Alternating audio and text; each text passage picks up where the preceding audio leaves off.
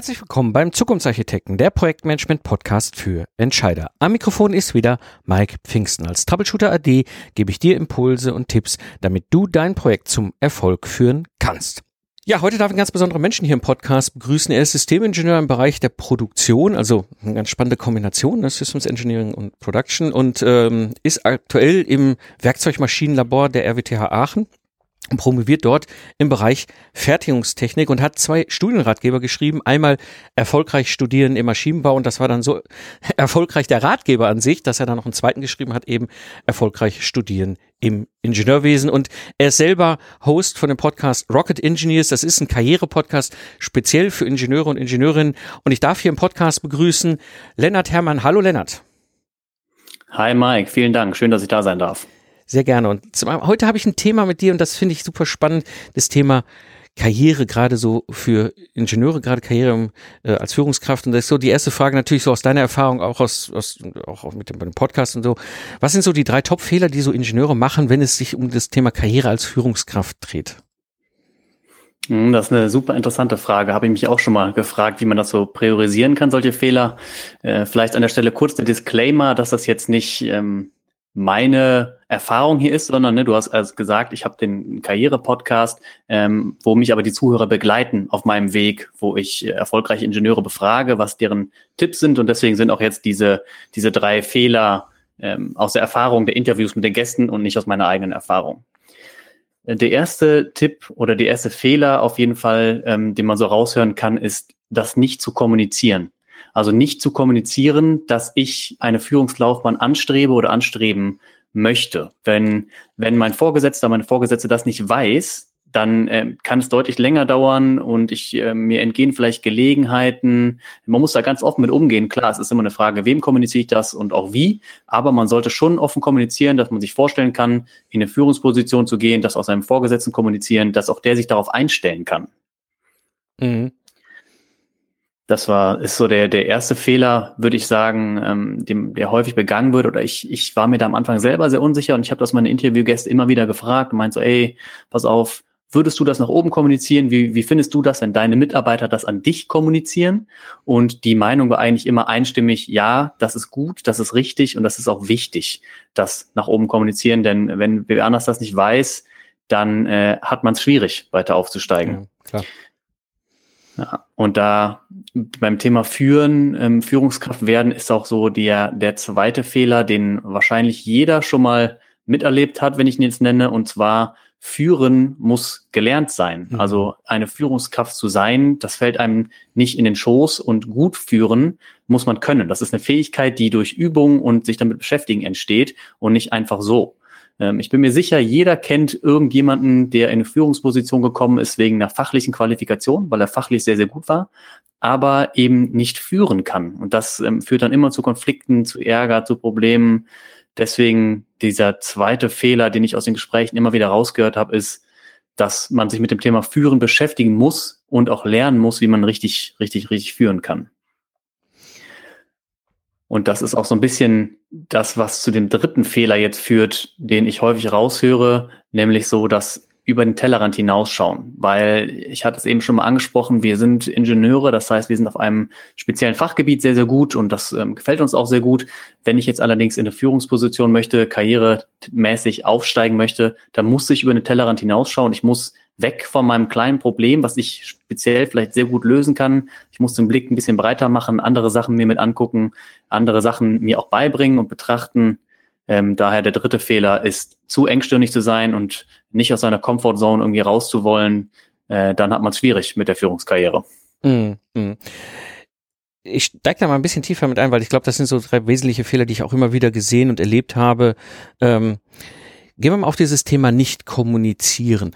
Ähm, das bedeutet ja, wenn ich jetzt als Ingenieur, als Ingenieurin ähm, da bin und denke so, hm, ich könnte, ich hätte auch Lust dazu, ähm, ist es eher eine Scheu, das nicht zu, zu kommunizieren? Ist es eher eine, ein, ein, ein, ein Nicht-Wissen, dass ich das vielleicht kommunizieren soll? Oder, oder was ist da so das, das was dahinter steckt? Weil, ähm, ich sag mal, wenn ich doch Karriere machen will, dann sollte ich ja schon mit Leuten drüber reden, dass ich Karriere machen will, weil äh, Stirn sieht man das jetzt so nicht an. Mhm. Ich, ich glaube, das ist so eine Mischung aus, aus zwei Dingen. Einerseits Mindset, das heißt, es gibt ja immer diese Einstellung, dass man nicht reden soll, sondern zeigen soll. Ne? Taten wiegen mehr als Worte, ist ja so der Klassiker. Das heißt, ich will mit Leistung überzeugen. Da sind wir, wir Deutschen ja auch mal sehr stark drin, Leistung zeigen zu wollen und nicht viel darüber zu reden. Wir werfen den Amerikanern ja immer vor, viel zu reden, aber dann auch wenig zu machen. Ähm, das ist vielleicht so das eine Ding, warum man sich davor so ein bisschen hämt oder scheut, das zu kommunizieren. Und das andere ist, glaube ich, Angst. Also die, die Angst vielleicht auf direkte Ablehnung oder Abneigung zu stoßen oder ganz schlimm, wenn sich der, der Vorgesetzte vielleicht darüber lustig machen würde in dem Fall. Das wäre natürlich absolute Katastrophe. Ähm, diese beiden Dinge, so dieses Mindset und die Angst, was könnte passieren, sind, glaube ich, die Hauptgründe, die einen daran hindern, das nach, das nach außen zu tragen, dass man eine Führungskarriere anstreben möchte. Mein, mein, ist das dann, äh, aus deiner Sicht, ist das dann auch abhängig vom, vom Kontext des Unternehmens? Also ist das vielleicht eher in Konzernen, die jetzt auch vielleicht gewisse Jungführungsprogramme haben, äh, einfacher das zu kommunizieren? Und ich sag mal, beim, beim kleinen oder mittelständischen, ich nehme jetzt mal Maschinenbau als Beispiel, aber Technologieunternehmen oder wo auch immer, wo ich jetzt als Jungingenieur, Ingenieurin unterwegs bin, ähm, wo ich dann vielleicht wirklich meinen Chef oder auch mal den Geschäftsführer ne, in der Kantine drauf ansprechen will, ist das, ist das da auch nochmal unterschiedlich oder ist das generell immer so, so, so ein Problem?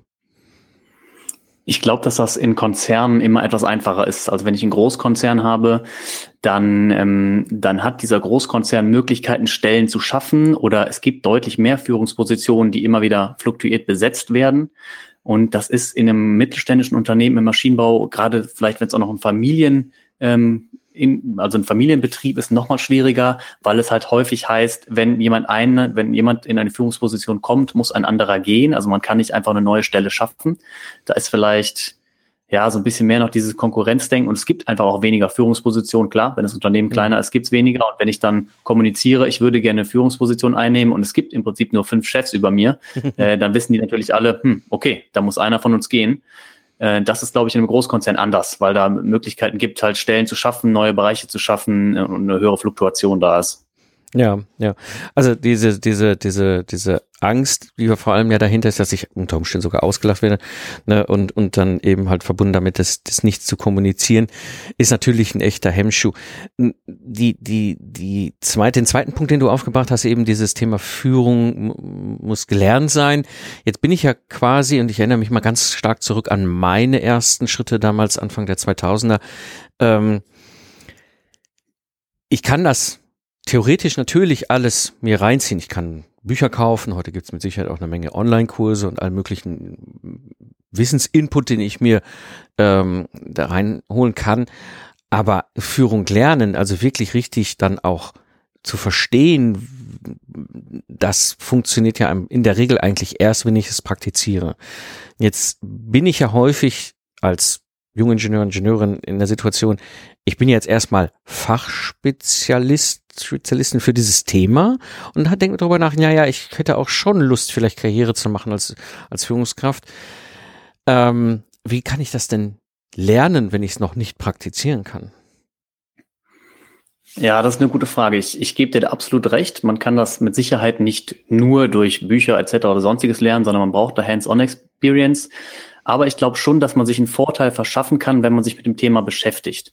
Weil man kann schon viele Fallstricke, glaube ich, vermeiden, wenn ähm, man sich mit der Thematik beschäftigt und sich mal durchliest, was ist gute Führung, Kurse besucht, Podcasts hört oder, ähm, oder sonstiges. Insofern, also ganz ehrlich, ich glaube auch, dass das ein Vorteil ist, wenn man eine Führungskarriere machen möchte, sich damit beschäftigt, solche Fähigkeiten sich anzueignen, bevor ich in die Position komme, wo ich sie brauche. Ja. Weil ähm, ich, ich qualifiziere mich ja dadurch dann für diese neue Position. Und das sehen Vorgesetzte oder Vorgesetzten im Fall, in dem Fall hoffentlich dann. Und das hilft mir dann auch so eine Führungskarriere einzuschlagen. Mhm. Ähm, was mir damals sehr geholfen hat, ähm, ist natürlich, ich habe ja die Möglichkeit auch außerhalb meines Jobs Führungs Aufgaben zu übernehmen, zum Beispiel irgendwo im Sportverein oder in, in, in, in, in, in einem gesellschaftlich aktiven Verein, wie auch immer, wo ich ja durchaus sagen kann, weißt du was, ich habe schon Lust, jetzt irgendwie auch mal dort Erfahrung zu sammeln im Ehrenamt ne? und dort auch, da gibt's ja auch Führungsperson, äh, Führungs, Führungsrollen. Ähm, ist das ein Weg, den du empfehlen würdest? Ja, absolut, auf jeden Fall. Also das äh, ist so eine Sache, die ich auch vielen, vielen Studierenden schon geraten habe, sich in so Vereinen, Ehrenamten, Ehrenämtern äh, aktiv zu werden, da sowas zu üben, mit Menschen umzugehen, führen zu üben. Das ist die, der perfekte Playground, um sowas halt mal auszuprobieren. Was ich finde ich, ähm, was auch häufig geht, ist, wenn man jetzt selber noch keine Führungsposition hat, ist in Unternehmen, wenn Projekte kommen, Arbeitsgruppen neu geöffnet werden, mal aktiv zu sagen, ey, könnte ich da vielleicht die Projektleitung mal übernehmen? Könnte ich hier vielleicht diese Arbeitsgruppe mal leiten? Das ist ja noch nicht direkt ein Aufstieg auf der, mhm. wenn man jetzt so sagt, Karriereleiter, aber es ist trotzdem schon mal ein erster Schritt, um zu zeigen und auch zu beweisen, dass man eben Führungsqualität hat. Ja, ja, das ist ein guter Tipp. Das ist wirklich, wirklich ein guter Weg, weil mir, wo du es gerade sagtest, bei mir war es so im Studium, hab da, hab, ich war damals äh, in der Fachschaft mit aktiv und habe dann auch mal ein Jahr lang die Fachschaft geleitet äh, in der Mechatronik da bei uns an der Hochschule. Ähm, und da hast du ja dann auch, dann hast du dann dein, deine Mitstudierenden, Studierenden, die da irgendwie mit in der Fachschaft sind, die du dann quasi in Anführungsstrichen führst, aber auch natürlich diese ganze Kommunikation mit, mit Professoren und den ganzen, ne, was da alles dann auch auf einen so zukommen kann. Ähm, aber dieser, die Geschichte, wenn ich jetzt dann natürlich in meinem ersten Job bin, zu sagen, ja, ich übernehme da mal hier so einen Arbeitskreis gerne, wenn, wenn, es, wenn, wenn ich darf. Das hilft mir natürlich auch zu verstehen, weil Führung an sich ist ja auf der einen Seite das Handwerk, also sprich, dass ich ähm, die Methoden kenne, was, ne, was, was kann ich denn ähm, äh, an, an, an Möglichkeiten nutzen bei der Führung. Aber ich glaube, ein wesentlicher Teil bei der Führung und das zu lernen ist halt vor allem ja auch Kommunikation. Ja, auf jeden Fall. Und das ist, was, was du gesagt hast, mit Sicherheit was, was man nur durch Hands-on-Experience irgendwie lernen kann aber eben auch, das hast du auch gerade gesagt, du hast in deiner, deiner Funktion damals als Leiter der Fachschaft dann mit den Professoren kommuniziert. Das ist ja genau sowas, denn dadurch bewegst du dich schon in anderen Kreisen und kommunizierst auch anders, als du es sonst vielleicht mit deinen Kommilitonen tun würdest und lernst schon so ein bisschen, wie man auf dieser Ebene, die man halt hat als Führungskraft, mit diesen Kontakten, die man hat, richtig kommuniziert. Mhm. Ja, ja, ja, und dann auch natürlich ne, diese ganzen ganzen Sachen, die damit zusammenhängen. Auf der einen Seite natürlich, dass ich dem Team, ich sag mal, den Raum bereite, dass sie halt erfolgreich sein können. Das ist für mich immer dieses Servant Leadership, was ich als Modell total favorisiere. Ja, dass ich andere befähige, äh, Bestleistungen zu bringen.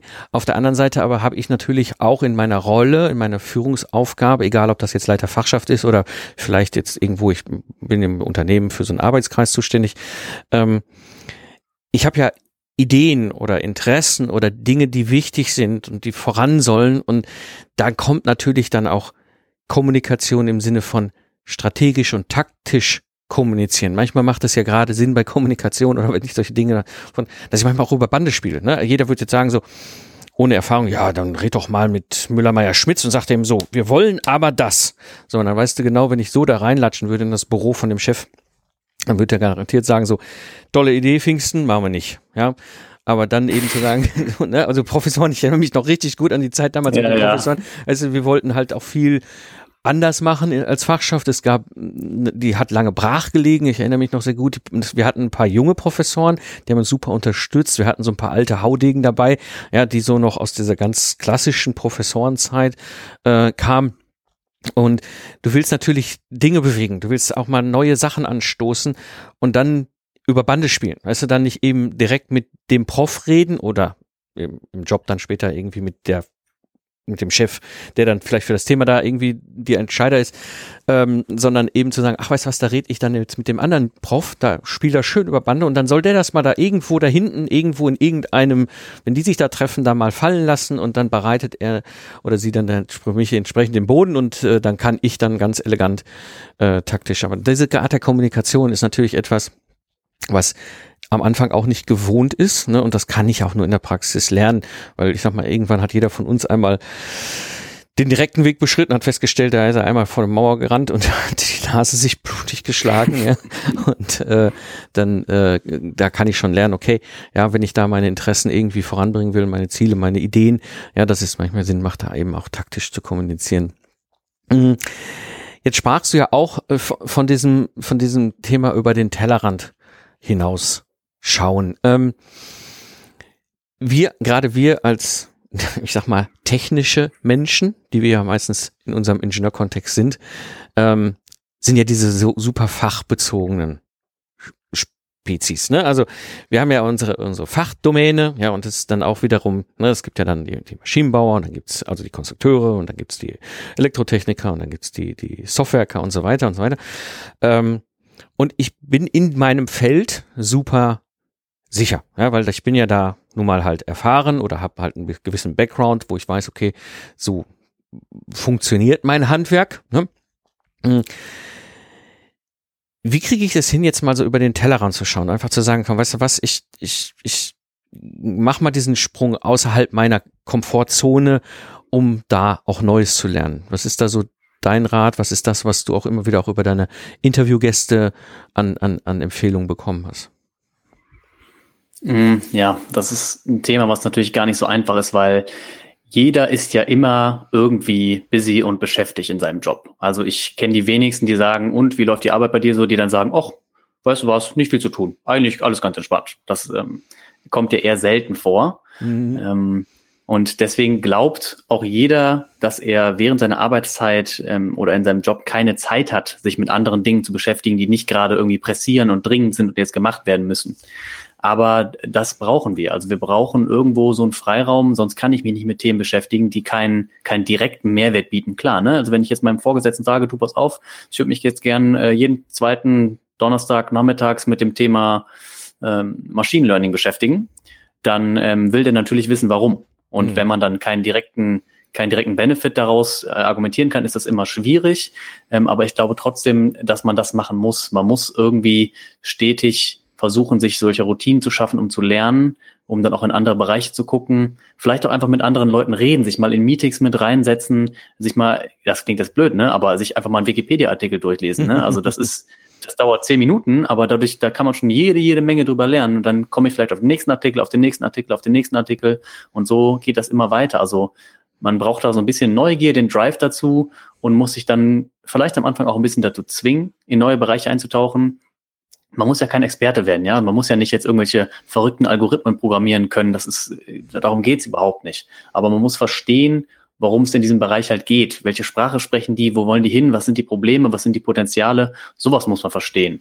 Und das ähm, kann man eben schon, wenn man sich einfach Freiräume schafft und sich mit der Thematik beschäftigt. Ja, also es kann ja sein, dass ich immer um 8 Uhr anfange zu arbeiten und dann sage ich mir, pass auf, jetzt die nächsten drei Wochen, jeden Morgen um 8, 10 Minuten blocke ich mir, um 8 habe ich eh noch keinen Termin, um Artikel zu lesen über dieses und dieses Thema und gehe dann freitags immer zu einem Kollegen, der sich damit auskennt und quatsche mit dem beim Kaffee darüber. Das wäre mhm. zum Beispiel so eine Idee. Mhm. Guter Tipp, guter Tipp. Ich, ich erinnere mich, äh, bei mir war es damals so, ähm, Anfang 2000, also 2002, 2003 kam in der Automobilentwicklung, gerade in der Embedded Software, also die Software, die im Auto mit einem so rumfährt, ne, ähm, mehr und mehr das Thema drauf. Damals, also Softwareentwicklung zu der Zeit, als ich angefangen habe als Jungingenieur, das war wilder Westen. Softwareentwicklung war so, wir hatten so ein paar alte Hasen, weißt du, so richtig, die sahen auch wirklich, also das ist nicht böse gemeint, das ist lieb gemeint, die sahen wirklich aber auch so wie Nerds aus, ne?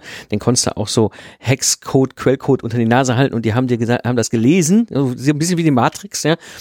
Gucken dir da drauf und sagen so, da ist der Fehler. Und du guckst auf das Blatt und denkst so, äh, was? Ja? Und ja. ähm, und dann kam ja zu der Zeit damals eben mehr um das Thema so, ja, das ist vielleicht jetzt nicht so die schlauste Herangehensweise. Ne? Andere Domänen wie die, die Konstruktion und, und, und die Hardwareentwicklung, die haben halt für sich klar definiert, was ist gutes Handwerk, aber die Softwarefraktion hatte das nicht. Und ich weiß noch, damals bei meinem Arbeitgeber gab es dann plötzlich die Möglichkeit, eben mitzumachen in diesem Arbeitsgruppe äh, zu einem Thema, das nennt sich Automotive Spice. Ähm, das ist jetzt so, das, ne, das wird, ne, was ist, am Ende, was ist gutes Handwerk? Und innerhalb dieser Gruppe gab es eben dieses ganze Thema Softwareprojektmanagement, äh, weil das eine Rolle war, die eben in diesem, diesem Spice halt auch definiert war und auch wichtig war.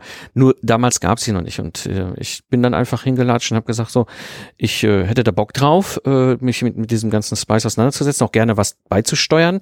Ja, aber auf der anderen Seite dann natürlich auch schon mal in meinem Projekt diese Rolle auszuprobieren. Mein Chef hat damals gesagt, ja, kannst du machen, solange du da dein, dein als Lead-Softwerker weiter dein, deine, äh, dein, dein, deine Arbeitsergebnisse für den Kunden da immer schön ablieferst, ist mir egal, wenn du noch Software-Projektleiter dazu machst.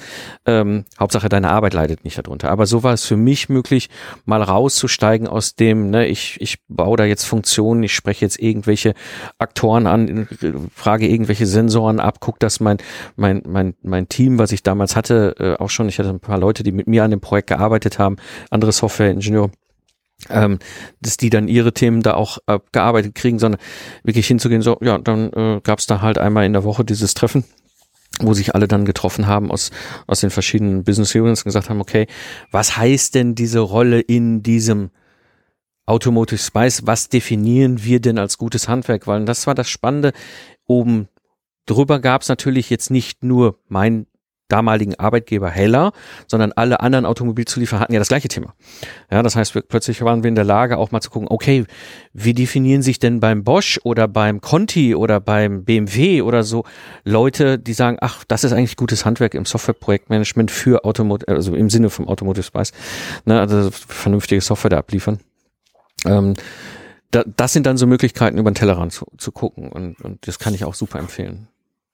Ja, genau. Und du bist ja auch aktiv darauf zugegangen. Ne? Das ja. ist es nämlich wieder. Du, du hast es aktiv gemacht, gesagt, komm, ich mache das als Zusatzbelastung. Das ist es nämlich. Da muss man ganz ja. ehrlich sein. Das ist es nämlich am Anfang. Es ist eine Zusatzbelastung, weil man muss seinen, seinen Alltagsjob natürlich noch geregelt kriegen. Man muss es aber aktiv vorantreiben und nicht erwarten, dass einem wer anders sagt, ach du, guck dir doch mal das und das an. Das könnte vielleicht irgendwann mal interessant werden. Ne? Das passiert leider nicht. Das muss man schon mhm. aktiv selber treiben. Und ich glaube, und das ist, das ist etwas, was ich auch immer sehr empfehlen kann. Ich glaube, das ist gerade so, wenn wir als, als, als junge Ingenieursfraktion, die wir gerade von der Hochschule kommen. Wir haben auch noch so in gewisser Weise, ich kann das, so war es bei mir zumindest auf jeden Fall, wir haben so, ich sag mal sagen, Welpenschutz, ja. Äh, also wenn du dann, ich weiß noch sehr gut an die alten, alten Hasen, so kam ich da um die Ecke mit so, ja, ich würde aber mal so gerne ein bisschen meine Softwarearchitektur modellbasiert machen und außerdem mal Softwareprojektleitung für das Projekt da übernehmen und dann gucken mich so die alten Hasen an und sagten so, naja, lass mal, der Mike ist ja gerade von der Uni, der, der, der soll mal spielen, alles gut, irgendwann wird er schon merken, dass wir es nicht brauchen. Ähm, und äh, am Ende des Tages war es andersrum. Ne? Hinterher hieß es, okay, das ist gar nicht so doof, was da passiert. Ähm, aber es ist es selber aktiv und das ist halt klar, das war on top zu meiner normalen Arbeit. Ähm, und äh, es war halt auch eine ganz klare Ansage damals von meinem Chef, der sagte so, ja, kannst du machen, aber denk dran, du hast da dein äh, Daimler-Projekt mit der E-Klasse und Kurvenlicht und äh, das will halt einfach im März 2003 in, in Serie gehen. Ne? Da kannst du jetzt gerne noch überall andersrum touren, aber wenn das nicht klappt, dann haben wir ja alle ein Thema. Ja, genau. Ja. Aber ich meine, dahinter liegt ja nochmal eine andere Ebene. Äh, ist, ist, es, ist es eine, äh, warum tun wir uns als Ingenieure so schwer? Ist es ein kulturelles Thema? Ist es oftmals eine Art, wie wir gestrickt sind in unserer Ingenieursdomäne als Menschen? Was ist da so deine Sicht?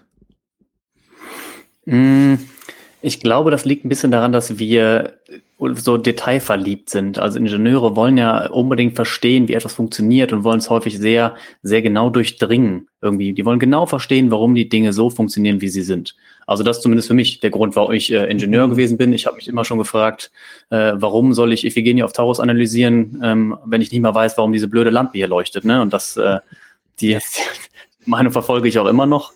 ähm, und das ist auch, glaube ich, der Grund, warum wir uns da schwierig oder schwer tun, weil wir halt Fachexperten sind, wie du gesagt hast, und immer Dinge sehr genau verstehen wollen.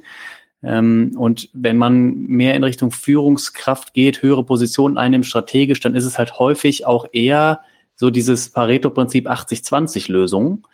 Ähm, mhm. es muss halt einfach funktionieren, vielleicht auch mal pragmatisch sein. Gerade in der Wirtschaft, in der Wissenschaft ist es nochmal was anderes. Ne? Mhm. Da gibt es 80-20 nicht so wirklich. Mhm. Ähm, aber in der Wirtschaft ist es meines Erachtens so oder der Erfahrung der meiner Interviewgäste so. Ähm, da muss man dieses Pareto-Prinzip anwenden und ich glaube, das tut manchen Ingenieuren halt im Herzen so ein bisschen weh, wenn man ehrlich ist, äh, Dinge nicht komplett zu Ende zu denken. Ähm, und dann ist der deutsche Maschinenbau ja an sich oder das deutsche Ingenieurwesen relativ konservativ. Also es ist eine sehr konservative Branche, ähm, wo wir hatten ganz am Anfang ganz klar diese Maxime gilt, hier zählt Leistung und nicht das gesprochene Wort. Mhm. Ähm, und deswegen tun wir uns, glaube ich, auch teilweise schwierig, weil ähm, wir häufig das Gefühl haben, wenn wir jetzt mit unserer Leistung auch so ein bisschen hausieren gehen und zeigen, was wir geleistet haben, dann wirkt das schnell wie angeben. Mhm. Ähm, und das will natürlich keiner. Das ist, ist ja auch richtig, das ist ein sehr schmaler Grad. Ähm, aber meiner Meinung nach sind wir da, die Balance ist bei uns nicht gerade, sondern die viele Ingenieure tun sich eben sehr schwer damit und zeigen weniger, als sie eigentlich geleistet haben. Das heißt, diese Waage ist ein bisschen im Ungleichgewicht und sollten ein bisschen mehr auf ihre Selbstdarstellung achten und zeigen, äh, was sie können. Mhm. Ja, ja, ja, ja. Also ich, ich habe das dann immer wahrgenommen, damals auch schon, wenn du mal mit anderen Fach akademischen Fachdisziplinen zu tun hast, also zum Beispiel aus dem, jetzt Leute aus dem Kaufmännischen, ne? also wir hatten damals dann halt auch so ein, so ein, so ein Kollegen, der hat dann Vertrieb da gemacht für unser Projekt, das heißt, der war quasi da als, als Vertriebler mit dabei, das war so ein klassischer ja, äh, äh, Kaufmann, der, der halt über, über, über Wirtschaftsstudium ganz normal da auch in, in, in die Rolle hinein und den Job und ein paar Jahre da war, der ist ja manchmal richtig hemsärmlich da mit den Kunden rangegangen und hat dann so und dann sah man so auf, den, auf der Seite von, von, dem, von dem Daimler und aber auch auf unserer Seite wir Ingenieure wieder alle sagen so, äh, äh, aber wie, äh, nee, also das hier ist das so, so pragmatisch, sollen wir das jetzt, nee, also wir müssen entscheiden, ohne dass wir wirklich fundierte Fakten haben. Ähm, so, und das ist, da bin ich völlig bei dir. Ich glaube, das ist etwas, was in unserem Handwerk uns so ein bisschen manchmal abgeht. Da auch mal zu sagen, okay, weißt du, 80, 20 oder weiß ich muss jetzt einfach mal eine Entscheidung fällen. Es ist halt, ich kann jetzt natürlich noch darauf äh, empirisch rumreiten, wie ich will, aber es wird jetzt auch nicht besser.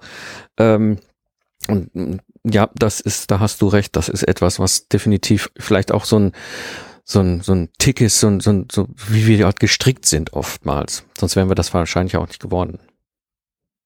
Ja, sehe ich genauso. Aber allerdings muss man natürlich schon sehen, ähm, ja, wir Ingenieure tun uns da vielleicht ein bisschen schwer, aber wenn man sich Statistiken anguckt, ähm, wie viele Aufsichtsratmitglieder jetzt Ingenieur oder ingenieurtechnischen Hintergrund haben, dann ist das schon auffällig, dass es sehr, sehr viele Ingenieure sind. Also irgendwas muss uns auch qualifizieren, dafür diese Führungsposition einzunehmen, sonst wären nicht so viele Ingenieure in so hohen Managementpositionen auch. Ja, ja, da hast du recht. Da hast du recht. Und da, ja, und das ist, und das ist, das ist spannend, weil ich, das weiß ich äh, auch aus vielen, vielen Gesprächen, nicht nur hier bei mir im Podcast, auch aus, aus meinem Netzwerken und so weiter.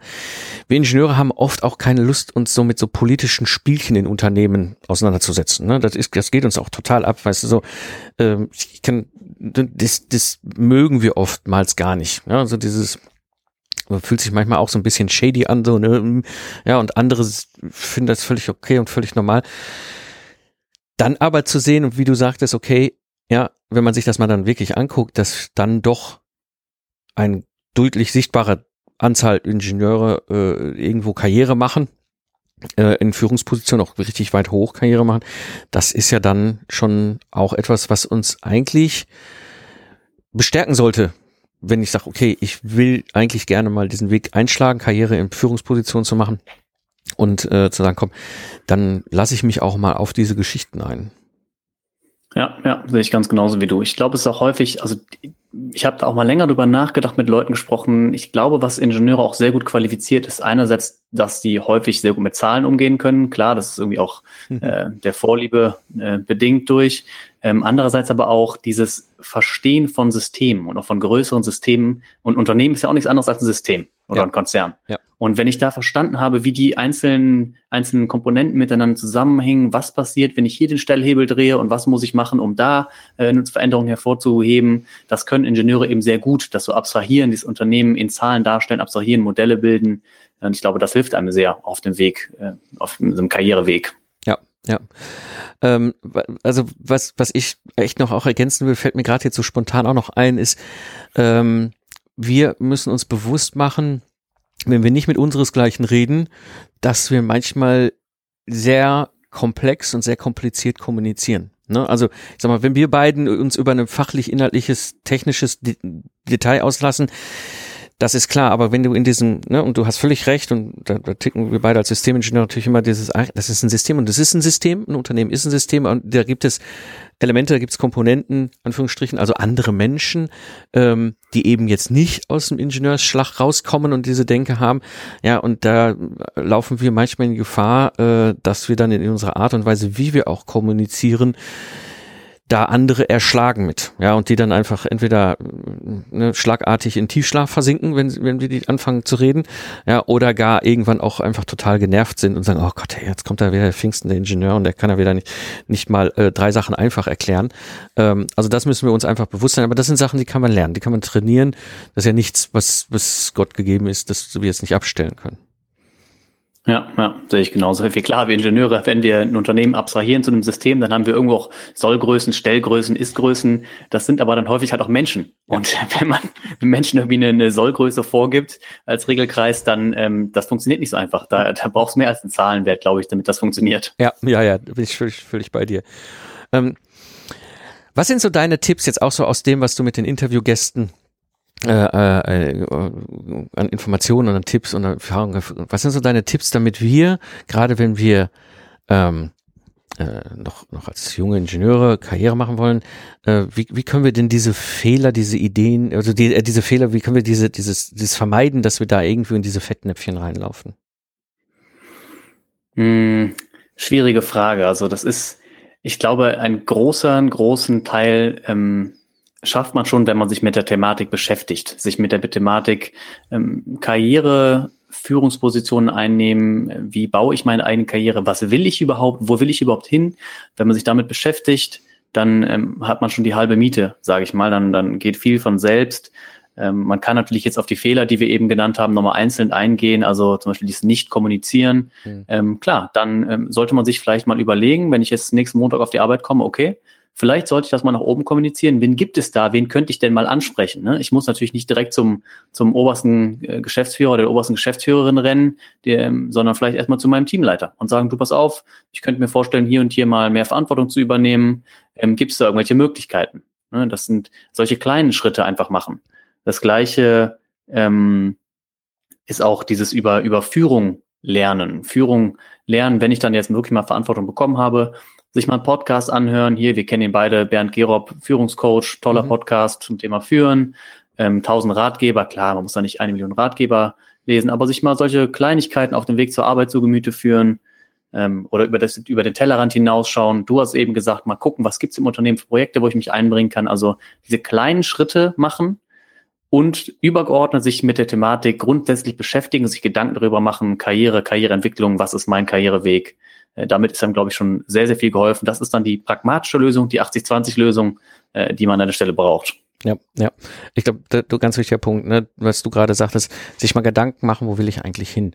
Ich glaube, damit fängt es eigentlich an und damit können wir das machen. Also wunderbar auf den Punkt gebracht. Äh, Lennart, haben wir noch irgendwas vergessen? Ja, Jetzt, wo du es gerade gesagt hast, fällt es mir auch noch ein, weil das ist ein, ein, wichtiges Thema, was immer wieder kommt, auch mit den, mit Interviewgästen, die ich habe, die auch häufig schon älter sind, höhere Führungspositionen eingenommen haben, die sagen immer wieder, man muss sich wirklich darüber Gedanken machen, wo will ich hin, was macht mich glücklich. Weil nicht jeder will in eine Führungsposition, nicht jeder ist dafür geeignet. Man muss sich sehr, sehr bewusst sein, was das auch heißt, ähm, so eine Verantwortung zu übernehmen, für Mitarbeiter verantwortlich zu sein ähm, ein Fachexperte zu sein, kann mindestens genauso viel Spaß machen. Das ist weder das eine ist besser, ähm, noch das andere schlechter. Ähm, insofern, es schadet nicht, sich wirklich sonntags mal beim Glas Wein, bei einem Bier oder bei einer Apfelschorle hinzusetzen und sich mal aufzuschreiben, okay, was will, was macht mich an meinem Job eigentlich glücklich? Woran habe ich Spaß? Und wohin führt mich das in meinem Karriereweg? Das ähm, wollte ich hier noch ergänzen an der Stelle, weil ich finde, dass das sehr, sehr wichtig ist, das im Hinterkopf zu behalten, wenn man sich viel über Karriere, Karriere machen, Karriereleiter unterhält, dass man das mal ähm, auf einer philosophischen Ebene hinterfragt, ähm, was bringt mir das überhaupt? Ja, ja, das, das, da hast du absolut recht, weil, und das ist ein ganz wichtiger Punkt, den ich auch total unterstreichen kann. Nur weil wir jetzt hier über das Thema Karriere und Führung reden, ähm, heißt das ja noch nicht zwingend, dass das irgendwie besser oder schlechter ist. Ne? Und es gibt ja neben dem Fachkraft oder Fachspezialistentum, sage ich jetzt mal, was ja durchaus auch eine Karriere sein kann, wenn ich hinterher Lead-Ingenieur bin zum Thema Artificial Intelligence im Systems Engineering, dann ist das durchaus schon eine ganz wesentliche Rolle, die ich einnehme. Ich führe jetzt vielleicht kein Team, aber ich bin schon als Wissensträger ein, ein, ein, äh, ein, eine, eine Rolle, die durchaus andere fachlich führt. Ja, und dann gibt's natürlich das Klassische, das ist das, was wir meistens immer im Kopf haben. Ja, wir machen in der Linie Karriere. Ja, das ist dann oft immer naheliegend. Und ich kann nur noch ergänzen, das ist, das ist so die dritte Möglichkeit. Es gibt durchaus Wege im Projektmanagement Karriere zu machen. Und ich muss, also ich erinnere mich noch sehr gut an ein Projekt, was ich mal als Troubleshooter begleitet habe. Das war im, im, im, im Februar, also nee, warte mal, im Februar, also war so Februar, März, April um 2012, als ich meinen Zukunftsarchitekten-Podcast hier gestartet habe. Ähm, da war ich in einem Projekt Verantwortlicher. Troubleshooter, habe da auch mein Team geführt und so weiter, war ja externe Führungskraft, das ist nochmal eine ganz andere Geschichte. Ähm, und wir hatten eine A-Projektleiterin, eine Ingenieurin, super gute Führungskraft. Super, aber als Projektmanagerin, A-Projektleitung, deren Team bestand wiederum nur aus Projektmanagern, die wiederum Teams aus Teilprojektmanagern hatten. Also das ist schon auch ein Weg, den ich gehen kann und sagen kann, okay, ja, vielleicht ist so dieses klassische in der Linie und dann gehe ich ja Teamleiter und dann werde ich vielleicht äh, Abteilungsleiter und dann werde ich vielleicht irgendwann Bereichsleiter und das ist ja das, was der Bernd auch mal sagt, es gibt ja diese operativen Führungsebenen und dann gibt es ja auch die, die strategischen Führungsebenen, das heißt, vielleicht gehe ich nach oben in Richtung Top-Management oder so. Ja, das ist ja immer das, was wir kennen. Es gibt durchaus einen auch super gut funktionierenden Karriereweg, im Projektmanagement, wo ich richtig, richtig, richtig viel Verantwortung hinter übernehmen kann und wirklich Karriere mache, jenseits der Linie. Ja, auf jeden Fall sehe ich genauso. Da gibt's, es gibt tausend Möglichkeiten, Karriere zu machen. Also auch als Fach, Fachkraft kann man ja Meinungsführer sein ja. oder Wissensführer. Ich bin führend in einem Themengebiet. Das heißt ja nicht, dass ich Mitarbeiter führen muss, aber ich bin halt führend in dem Themengebiet. Ja, ja, ja. Ja, und äh, wenn, manchmal passiert es, dass wenn du führend bist in dem Themengebiet, dann plötzlich doch wieder eine Arbeitskreisleistung übernimmt. genau. Und dann haben wir es wieder, dann musst du eben führen können, ja, weil ja. dann sonst hast du ein Problem. Genau. Da bin ich bei dir. Ja, ähm, wir haben, glaube ich, einen richtig schönen Flug mal gemacht, so gerade für die Studierenden und, und, und, und jungen äh, Ingenieurinnen und Ingenieurinnen, die jetzt unterwegs sind und hier den Podcast vielleicht hören. Ähm, wenn Sie das Thema interessiert und vor allem auch mal ein bisschen mehr noch andere Stimmen hören wollen, wo finden wir dich im Netz? Also die Bücher, die du am Anfang angesprochen hast, die findet man bei Amazon, also erfolgreich studieren Maschinenbau und erfolgreich studieren Ingenieurwesen. Ähm, ich selbst habe eine Website, die einfach lennart-w-hermann.de heißt, kann man aber auch genauso googeln, einfach Lennart Hermann findet man auch und darüber findet man auch den Podcast, also den Rocket Engineers Podcast, der ist auf allen möglichen Plattformen, iTunes, Spotify, äh, Google, Anchor, überall verfügbar, findet man halt entweder über meine Website lennart-w-hermann.de oder einfach mal googeln, dann findet man das auch. Genau. Und ich kann das ja empfehlen. Du hast super gute, äh, super spannende Interviewpartner in deinem Podcast und ihr besprecht ja genau diese Themen. Ähm, und, und die, ist ja auch ein absolutes Herzenanliegen. Man merkt das auch, wenn man mit dir darüber spricht, ja, dass das Thema wichtig ist. An dieser Stelle, Lennart, vielen, vielen Dank, dass du hier warst. Vielen Dank, dass du uns diesen Einblick mal zu dem ganzen Thema Karriere als Führungskraft hm, für Jungingenieure auch mal gezeigt hast. Und äh, ja, also Dankeschön. Vielen Dank, Mike. Hat Spaß gemacht. Ja, wenn dir die Episode gefallen hat, dann würde ich mich natürlich freuen, wenn du sie weiterempfiehlst, denn sicherlich kennst du Menschen in deinem Netzwerk, für die der Inhalt eine wertvolle Hilfe ist. Geh einfach auf LinkedIn und poste die Episode in deinem Netzwerk oder, wenn du natürlich möchtest, kannst du das natürlich auch anderen Menschen so weiterempfehlen. Das war die heutige Episode des Zukunftsarchitekten, der Projektmanagement Podcast für Entscheider. Ich bin Mike Pfingsten und danke dir fürs Hören. Ich wünsche dir eine schöne Zeit, lach viel und hab viel Spaß, was immer du gerade machst. Und so sage ich Tschüss und bis zum nächsten Mal.